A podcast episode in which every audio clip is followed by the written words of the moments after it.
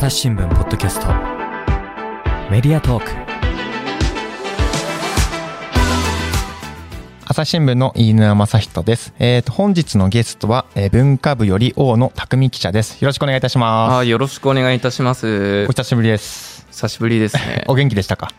そうですね。まあ、おかげさまで。ね、コロナの入る前まではね、ちょこちょこ飲んだりとかね、いろいろしてたんですけどうね。ん。なかなかそれも叶わずってやつですもんね。そうですね。で、でそう、こんな親しげに話してるのが、あの、何をそう同期なんですよね。そうですね。えっと、2016年に、はいあの入社して、はい、その、それ以来、あの、同期で、あの、職場は全然違うんですけど、そうですよね。大野さん、初任地どこでしたっけ？初任地が、えっと、福岡。ですね。あの、あ福岡西部報道センターとはい。いうところにうんうん。1年間いて、で、その後、えー長野総局に、うんうんえー3年間いて、はい。で、えっ、と、2020年から、えー東京文化部、えっ、と、当時は文化暮らし報道部だったんですけども、はいはい。えーそこで1年間、えーテレビ放送担当を、えーして、まあ、あの、番組の取材ですとか、うんうん。まあ、あの、は俳優とか、インタビューをしたりとかして、で、えっ、と、去年、2021年の4月から、えー美術を担当しております。あ、今は美術を担当してるんですね。そうですね。なるほど。で、すみません。美術っはいはいはい。て、大体ざっくりと何なん？どこまでが美術なのか。どこまでが美術か。まあ、そうですね。まあ、ざっくりイメージしていただけると、こう、美術館の展覧会ですね。はいまあ、それをイメージしていていただけるといいんですけど、絵とか。絵とか、まあ、彫刻とかですね。あと最近、インスタレーションとか。インスタレーション？ちょっとあの、待ってください。空かっこいいまあ、こう、空間が展示になって、まあ、例えば、こう、かなんか、あの、はい。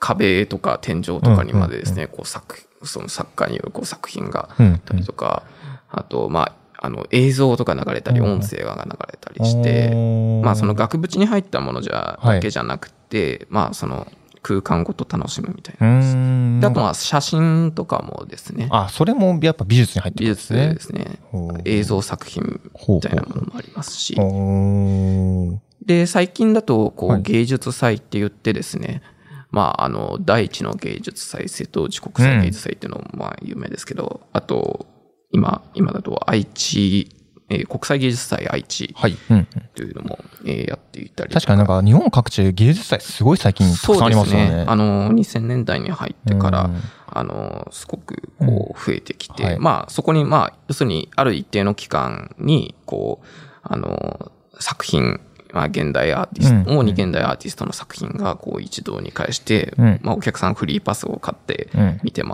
るみたいな。僕でもはい。一箇所目高松にいたんで、うんそれこそその時瀬戸内国際芸術祭ああ、がそうですあったんで、よね。それこそ瀬戸内海の島々をあの舞台にうん街中にアートが点在しているみたいな。うんあれなんかすごいですよね。その街を観光しながらアうんうんートも楽しめるみたいな。そうですね。えー泊まって美味しいもの食べてね、うんみたいな。うんうん町おこしにもなって。はいうんまあそういうところも美術で今担当しているというふうなことで。で、なんか10月から、これ今配信、あの、収録してるのが9月の末ぐらいなんですけども、なんか10月にもう 移動なさるというそうなんですよ。あのーちょっと10月からはですね、あの、今、朝日新聞社でデジタル実務研修というのをやっていてですね。何ですか、それは。まあ、あのー私もちょっとこん、あのーうん細かいことは来月になってからと言われているんですが、あのーまあ今こうやってポッドキャストやっているのもそうですけれども、こうデジタルのインターネットの世界ですね、いかにその、まあ取材してきたコンテンツを、あのーいかにこう、今、今にあった形で、うん。あの、多くの方々に届けられるかとかですね、あの、新聞社、紙の新聞社が今までやってこなかったことを、まあ、あの、やっていくために、とは言っても、あの、わ私、2016年入社してずっとこう、あの、まあ、記者をやってて、こう、そういったノウハウとかがなかなかわからないところもあるので、うん。まあ、みっちり研修で教えてもらった上で、こう、はい。あのー生かしていこうということで、うんちょっと一旦、あの、はい記者からは、えっ、と、お休み、離れることになる。なるほど。はいじゃあまあちょっとその辺のね、あの、何やってんのかっていうのはちょっとまたいつか読んで聞きたいなと思うんですが、で、そうなんですが、で、なんで今日呼んだのかと言いますと、ちょっとリスナーさんからこんなお便りがありまして、現代美術に、あ、30代の男性から、はい現代美術に興味があるので、記者の大野匠さんのお話を聞きたいです。ベネチア・ビエンナーレや第一の芸術祭などの今開催されている美の祭典に関して、どのような作品が注目されているのかなどを、えー知りたいです、みたいな、こういうあのご指名がありましたので、ちょっと、いや、ちょっとね、うん荷が重いです。荷が重いです。荷が重いですよ。荷が重いんですか？だってなんでですか？楽しそうに仕事してるなって思ってるんですけど。いや、まあ、とは言っても、うん。なんというか、あの、まあ、文化部他にも記者があのたくさんいる中で、はい。で、あの、自分よりも先輩、うん。あの、長く取材してる人もたくさんいる中でですね、うんうんうんちょっと私でいいいいのかしらと。いや、そうなんですか？なんかずっと昔から美術学んできてたんじゃないですか？いや、あの、そうですね。うん。あれ違うんですか？ちまあ、あの、美術館通いとかはもともと好きだったんですけれども、はいはいあの、実は、あの、私、そう言って、こう、体系立てて、その美術を学んだことが今までなくてですまあ、ね。大体の人ないですよね。まあ大体の人、そうですね。でも結構うちの会社結構まあ勉強、まああうのん、美大出身のね、えーあの方もいらっしゃるしうん、っていう中で、まあ、だから、あの、最初美術担当になってきた時はう、ん。まあ、あの、あ、美術は好きだったけれども、はい。やっぱりこう、大変だなというものあはすごいたくさんありましたね。大変どんなところが大変だなと思ったんですか？うん。まあこれは大変さと楽しさと、こう、はい。うん。表裏一体ではあるんですけど、うん。例えば、じゃあ、あの、飯沼くんが、あの、はい。まあ美術館で何かを見て、うん。ああ、綺麗だなとか、ああ、いいなとか、この展示うん。いいなって思った時に、はい。うん、なんていうか、それを伝えるのってなんかどう、どうしようと思いますか？まずは、その美術のその絵だったらば、絵がどういう描写で描かれているのかっていうのを言葉で表現しなきゃいけないところから始まりますよね。そうそうなんですよ。で、それをですね、うん。やっぱこう、なんか、どうしても個人の感想じゃなくって、やっぱりこう、なんていうか、こうこうこうだから、こうなんですということを、こう根拠づけて説明したいなと思って、まあ、あの、そそれがなかなか難しくて、だから時に、まあ、あの、展示を企画した学芸員さん、うん。あの、キュレーターさんの、に、これはどういう意味なんですか？と聞いたりとか、まあ、サッカーの方にお話聞ける時であれば、サッカーの方にお話聞いたりとか、で、やっぱ、映画とか音楽とか、まあ、あの、まあ、舞台もそうですけど、こう、ストーリーがあるもの、テレビドラマはそうですけど、で、時にはストーリー、美術って、もちろんストーリーとして見れるものもあれば、展示の、こう、こういう構成って折れるものがあれば、なかなかこう、言語化しづらい部分もあって、うん。うん、果たしてこれ伝わっているんだろうかうん。みたいなことを、すごくすごく、はい。これはみ難しうんい。んですよね。まあだけどなんかそれで読んでくださった方から、い。結構あの、美術はの記事は、あの、感想をいただくことが多くて、あの、美術館の方も、あの、朝日新聞さんの記事のを読んできましたという方も来ました。ああそうなんですか。それ嬉しいですね。という方が増えてですね。例えばその根拠づけて考えるってところだと、例えばどういう情報が根拠づけに役立ったりとかしてきたんですか？うんまあ、あの、今、犬沼くんが、あの、はい言ってくれた、あの、そのまあ、筆の、え油絵だったら、こう、はい筆の筆致とかですね。あーあの、どう、なんか、デコボコしてるやつがありますよね。はい。で、まあ、あと、こう、描かれているもの。はい。うんうんうん。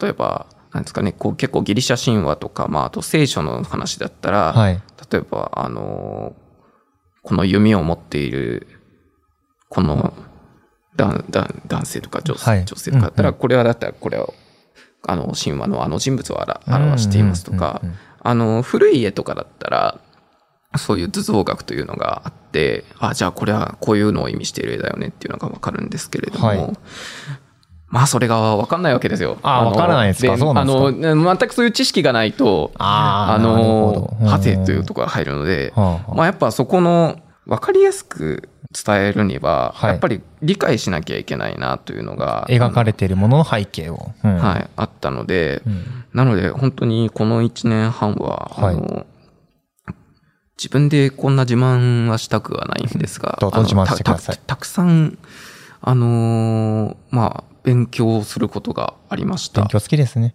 勉強好きですね。でも本当に、なんて言うんでしょう、あの、例えば、どんな勉強を？まあ、あの、美術史の本をとかを読んだりとかですし、読んだことないですね。美術史の勉強。まあ、なかなかね、うんあの、今学校ではなかなか選択授業とかで教えてくれないですね。であと、あの、僕、大学の時理系だったので、はいはいはいあの世界史とかちゃんとやってないんですよね、高校の。はい。でも、あの、実はその美術って、その世界史とも関わったりしていることがあって、ああ、そうなんですか。あの、そうですね。例えば、今、あの、印象派とか、まあ、うん。あの頃の、えって、まあ、19世紀の後半のフランスなんですけれども、そそこ、まあ、当時のフランスって、こう、あの、いろいろ革命とか、うん。あるいはこう、政治体制とかがコロコロ変わってい。った時期で、で、その混乱の中で、こう、あの、一方でこう産業とかがはい。発展して、こう、パリがだんだん豊かになって、こう、近代のしあの社会っていうのが、たあの、華やかになっていった頃なんですね。で、その、ブブルジョワの市民生活を描いた絵が、がまあ、あの、印象派の絵に描かれていたりとはいか。。うん印象派って、まあなんかざっくりとどういう説明したらいいのかな。ああ、そうですね。なんか僕の中のイメージだと、それまでは、あの、見た、人が見た世界をそのまま描く、写実的とかって言いますかね、難しい言葉だと。うんまあ、うん。そうですね、うん。まあ、見たものを描くっていうのうんっていう意味ではそうなんですけども、もともとフランスではこうサロンって言って、はいはい。あのーまあ、国が、はい。あのーまあ、公募展ですよね。お抱えみたいなイメージですか？公募展、はい。あの作品を募集して、はい。で、まあ、審査してこれが、あの、素晴らしいとか賞をつけて。るうん。うん。で、画家にとっては、まあ、はい。当時、そこにあ、そこで、あなんかこう、注目を浴びることが一番こう、うん出世の、名誉あることみたいな感じですね。うんそう。でもそれってすごいなんか権威的じゃないですか。確かに自由じゃないですね。そう、うんその、まあ、その、ご、御用意思じゃないけど、あの、上から与えられてる感じですね。うん。で、そこに反発した、はいあの人たちが、あの、まあ、モネとか、ルノワールとかなんですけれども、モネだと、あれです。有名なのは睡蓮とかそうそうそうですね。はいで、その人たちが、えーっと、1872年に、まあ、はいグループ展を開いたんですね。ほうほうほう。なんだけれども、はいまあ、そこで、こう、モネがこう出品した印象日の出という絵がですね、うん。まあ、これはただの絵じゃなくて印象だろっていうふうに。あのやや、まあ揶揄されたんですか？そう、ひうんまあ、揶揄というか、まあ、はい。今風に言うとディスられた。はい いや、そうなんですか。うんそこから印象そう、そこからう、こう、そ、そこに参加したグループのことを印象派というふうに呼ぶようになったんですけど、えーはいまあでも今ではそういうこう、うん。あのー、例えば光が綺麗はい。だとか、うんあのー、それまでのこう絵画の、あのー、あり方を変え、変えたっていうかとしあの、グループとしてすごい、こう今では評価なるほどされる。ただそういう風な人たちが出てきた背景にもやっぱりその国の動乱だったりとか社会の背景みたいなのもちょっと関わってきてるそうですね。っていうのでまあお勉強なさったと。ごめんなさい、今、今の喋りはすごく、あの、断片的に、断片的なんですけど、なので、ちょっとあの、ま、あの、ま、間違っているとかリスナーさんみんな優しいんで多分大丈夫だと。うんだし、あのーちょうど今年の頭、あの、はいはい東京の上野でポンペイ展ああやってましたね。て、はい。まあ今、あの、各地巡回してきてますけれども、まあその、あれは最新聞主催の展示なんですけれども、それの、あの、特集記事を書かせて、ほうほうあの、もらって、はい。で、えっ、と、で、まあ古代ローマとかももう全然こう、あの、アウグストゥスとか、うん。そういうなんか、あの、王王の名前、はい。皇帝の名前とかですね。カタカナみたいですね全然わ、あの、わからなかったので、はい。まあその時もやっぱ、あの監修の羽賀京子先生に、うん。あの、本当に一つ一つ丁寧に教えていただいたりとか、まあ、もう展示の図録を読んだりとかはい。して、やっぱ創出で勉、なんかいろいろ知識を得ていくと、はい。あなんかこの絵この彫刻とかこのモザイクとかが立ち上がってた時代ってこんなだったのかなみたいな想像力が、うん。あの少しずつ出てきて、うんうんその中でこうもう一度実物を見ると、うん。えすすごいじゃんってこう、えー。もうなん今から何千年も前にこんなこんな美しいものを作るうん。なんか、あのー技術とか文明の凄さっていうのは、もう、すげえなって。はああそうここまで一周回ってすげえなと いう、あなんか、結局すげえになってボボキャブラリーがなくなってきちゃうんですけれど。でもそれぐらいの、その、なんか感動に打ちひしがれるぐらいな感じなんですね。うんそうですね後ろを知ると。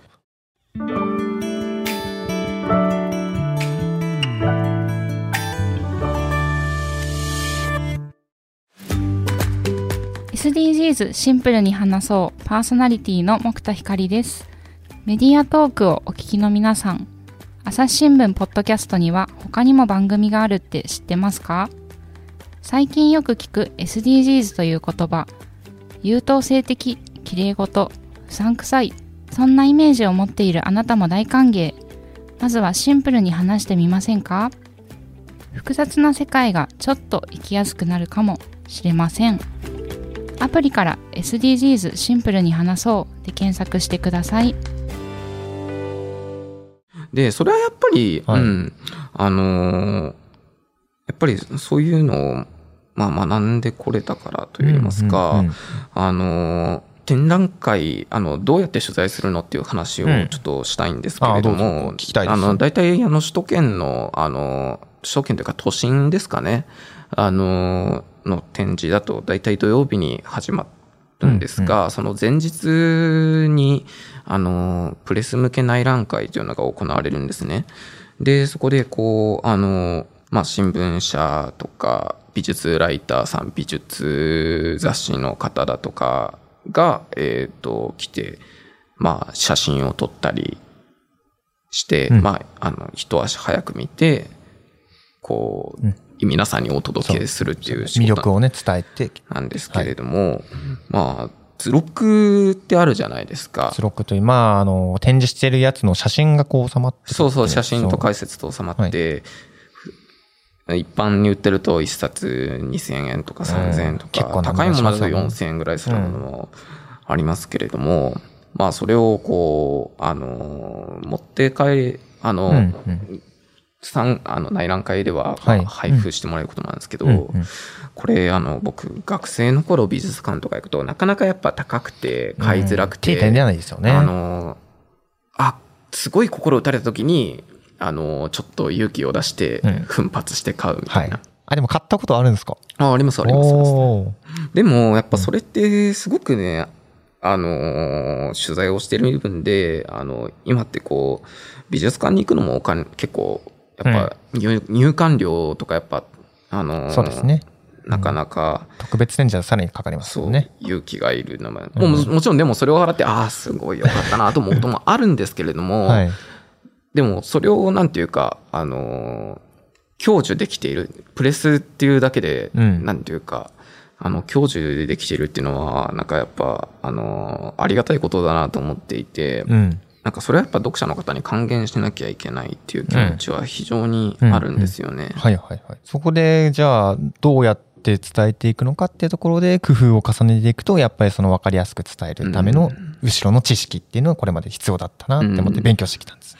やっぱ美術ってこう分からないことが僕、あの、本当取材を始める前、うんまあ今でもそうですけど、はい分からないなと思うことがすごく多くて、あ、やっぱそうなんですか。分かりたかったんですよね。うんなんか、うんあの、分かりたいし、はいなんか分かる言葉で、なんていうか、つ伝えたいなっていうのが、うんうんこれはあの、僕新聞社入った時からそうなんですけれども、はいやっぱ、わか、一部の人に分かるだけじゃやっぱダメだなというのはすごく思ってい。知っててる人に届くのはもう当たり前の話ですもんね。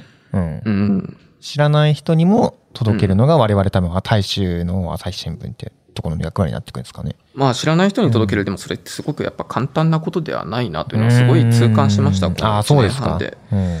あの、ほんと、うんなんか、う、あのーやっぱ美美術にはすごい歴史があるし、映画にも歴史があるでしょうし、はいあのーそれこそ、あの、あらゆる、あの、ジャンル、び文化に限らないですけれども、やっぱそこを一つ一つ勉強していくのが、あの、やっぱ一番こう、真摯な形で向き合う方法はそれしかないんじゃないかなと思っていて、あの、一つ印象に残った展示の話をしたいんですけどおも、願いします。あの、福田ミランさんという、あのは、画家の方が、えっ、と、いてですね、どういう方なんでしょうか、えっとこの方は。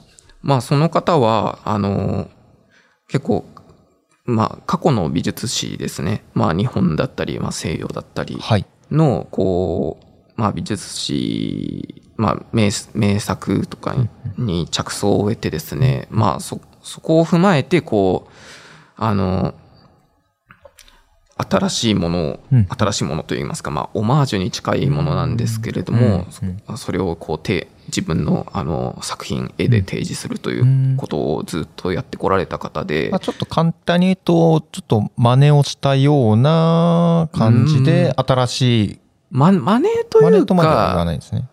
そう、ななんと言うんでしょう。うん。あのーそうですね、オマ、オマージュ。オマージュ。なんか、パロディっていうとちょっとなんか、茶化した感じになっちゃうんですけどう。ねうん尊敬しつつ、新しいものを作っていく。はい。うんで、去年、あの、千葉市美術館で、はいえっと、福田さんが個展を、あの、それの時は、う日本の浮世絵をテーマにした、あの、浮世絵を中心にテーマにした、えっと、展示だったんですけれども、その時にインタビューをした際に、あの、まあ、自分はその、理過去のその学科たちが何を描こうとしたのか理解したい。うん。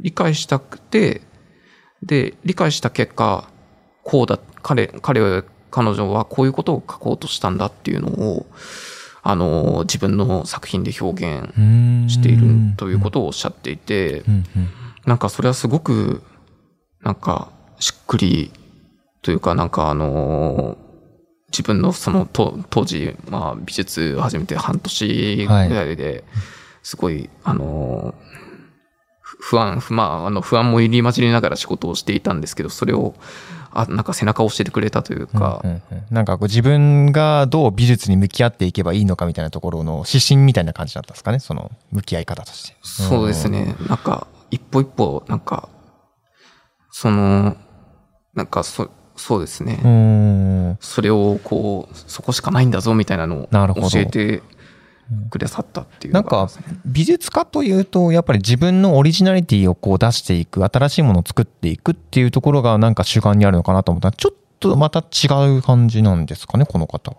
あ、もちろんその、そこにはオリジナリティもあるんですけれども、なんというかその、うーん、ちょっと、オリジナリティがなない。と言ってるわわけじゃなくて、うん。あの、まあ、あらゆるものになんかそういう、なんか歴史が存在するんだっていうのを教えてくれたような気がします。ああ、なるほど。あの、なかなか、あの、私が美術をちゃんと勉強する前は、うーんと、こう、例えば、じゃあ、上野とか六本木の美術館に行って絵が並んでて、なんか、あの、それはまあ、僕がその美術史の知識を受けてなかったからかもしれないですけれども、なんか、つながりとして見えてこなかったんですよ。なんかこう、うん。そう。じゃあ、モネの絵と、あの、ベラスケスの絵とはい、がどういう流れできたのかっていうのを、うん。なんか、それ、それとさらに、じゃあ、今の現代の、その表現にどうつながってるのかっていうのが、なかなかわからなくて、でもそういう、あの、まあ、ふ福田さんはい。もそうですし、あと、あの、今、あの、東京の練馬区立美術館で、その日本の中のマネ展っていうのを、うん。あの、マネという、あの、まあ、あの、10 19世紀のフランスの、はい。あの、作家が、画家がいるんですけれども、その、マネの表現を日本の、まあ、日本のアーティスト、明治以降のアーティストたちはどう取り入れていったのかというのに注目を当てた展示があるんですけれども、そこで、まあそれもある種その美術史ですよね。西洋の美術史を日本はどう受け入れていったのかということなんですけれども、はいはい。うんうん。なんかそ、そそう、そこに、うん。なんかだからそういう美術の一点一点違うように見えるけれども、それが全て何らかのこの通底するなんか流れみたいなのがこうあって、うん福田さんはそういうのを全部理解しようとうん試みていた方だったんですか、そそうそうですね。うん。なんかやっぱその各先人たちのその経,、経緯といいますか、はい。なんかその視点はすごくえー、なんかあのこれは美術をあの専門にやってる方たちにはすごく当たり前のことなのかもしれないけれども、あの僕にとっては、はいあそうそうかと思ってなるほどんかそこが一つ指針になったような気がします。なんかやっぱそこからこう、あの普段の取材でも、あの、その作品の鑑賞の見方とかがかなり広がったような気そうがなんですね。しています。えー、なるほど。やっぱ福田さんの作品を見てると、なんとなくあの作品の流れを組んでるんだなっていうところもなんとなく見えてくる作品。そう、そうですね。はで、福田さんの場合、その作品の一つ一つに、はい。この、あの、ご自身で書かれたキャプションというのがあって、うん。これは、まあ、こういう、あの、ま、マネが書いた、これに対して、こういうんじゃないかと自分で思って、ここから、こう、あの、まあ、イメージを広げて書きましたっていうのが一つ一つあってですね、うんうん。あの、なるほどと思いながら、こう、はい。なかなかこう、鑑賞のた助けになると言いますか、うんうん。なんていうか、一つ流れが見えてきて、あの、僕はあの非常に面白いなと思って、あの、いるところですね。うん、なるほどな。面白いですね。なんかはい。あんまり確かに僕もちょこちょこ美術館とか行くんですけど、ね、僕も全然そういうことに眼蓄ないので、やっぱり目の前の作品がどう描かれているのか、どううん。綺麗にな、綺麗な絵なのかぐらいのしかやっぱり視点っていかなかったんですよね。でも確かにそういう風な見方するとより楽しくなりますね。そうですね。で、やっぱそれを、まあ、自分も記事では、はい。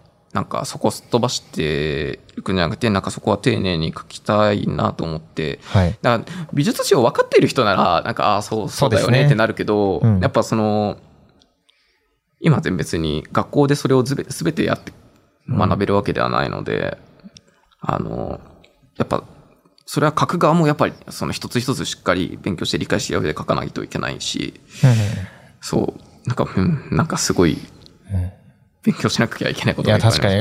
なんか僕そればっかり言ってますね、なんか。いやいや、でも本当、だってもう絵が描かれてもう何千年になるんですかって話ですよね。そうそうそうそう。それを全て網羅していくのは至難の技ですよね。そうそうそううーんなるほどそれが一つシーンになってうんでもそれが勉強の楽しさでもありました。ああ、そうですか。ううん、な自分が楽しくなってもしょうがないですね。あの、還元しなきゃいけないんですけれども。はい。うんでもそういう意味ですごく、あの、のびのびと自分の勉強したいことを、あの、はいさせてくれる仕事場だったなと思っています。ああ、そうですか。朝日新聞ポッドキャスト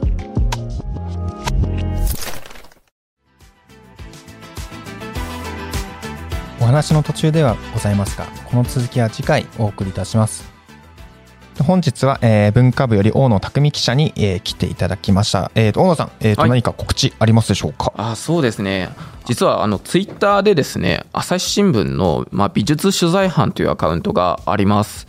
で、あの、こちらの方でですね、私もや、まあ、他の美術担当の記者の書いた記事とかですね、あと、あの、普段の内覧会に行った時の、まあ、あの、展示の写真とかですね、あの、いろいろこう出しておりますので、美術の、あの、朝日のニュース、あの、チェックし、こちらでチェックしてください。はい。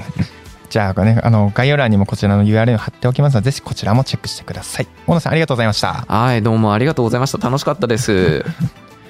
えーリスナーの皆様最後までお聞きいただきありがとうございました。えー今後も番組を存続させていくために、えーっと、ご協力いただければ幸いです。えお手持ちのアプリなどから、えーポッドキャストの番組をフォローを、レビューをしていただければ幸いです。あと、ツイッターでコミュニティも開いておりますので、そぜそちらもぜひご参加ください。朝日新聞ポッドキャスト、飯沼朝人がお送りいたしました。それではまたお聞きください。